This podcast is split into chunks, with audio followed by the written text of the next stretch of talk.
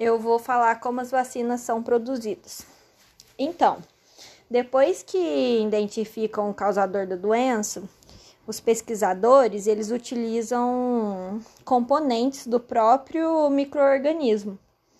E o objetivo é fazer com que o sistema imunológico seja ativado para produzir anticorpos contra o vírus.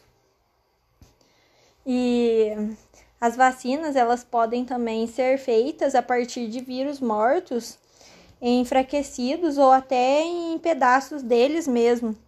E tem as vacinas envasadas, que são as vacinas líquidas, que são as mais comuns que a gente vê, e tem as vacinas liofilizadas, que são as vacinas em formato de pastilhas.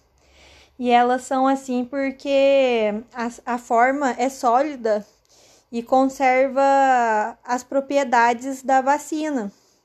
E depois de serem testadas em animais e humanos, elas testadas em humanos, elas também, depois de serem aprovadas pela Anvisa, elas são lacradas, elas são rotuladas e mandadas ao Ministério Público da Saúde para serem distribu distribuídas. Então, é assim.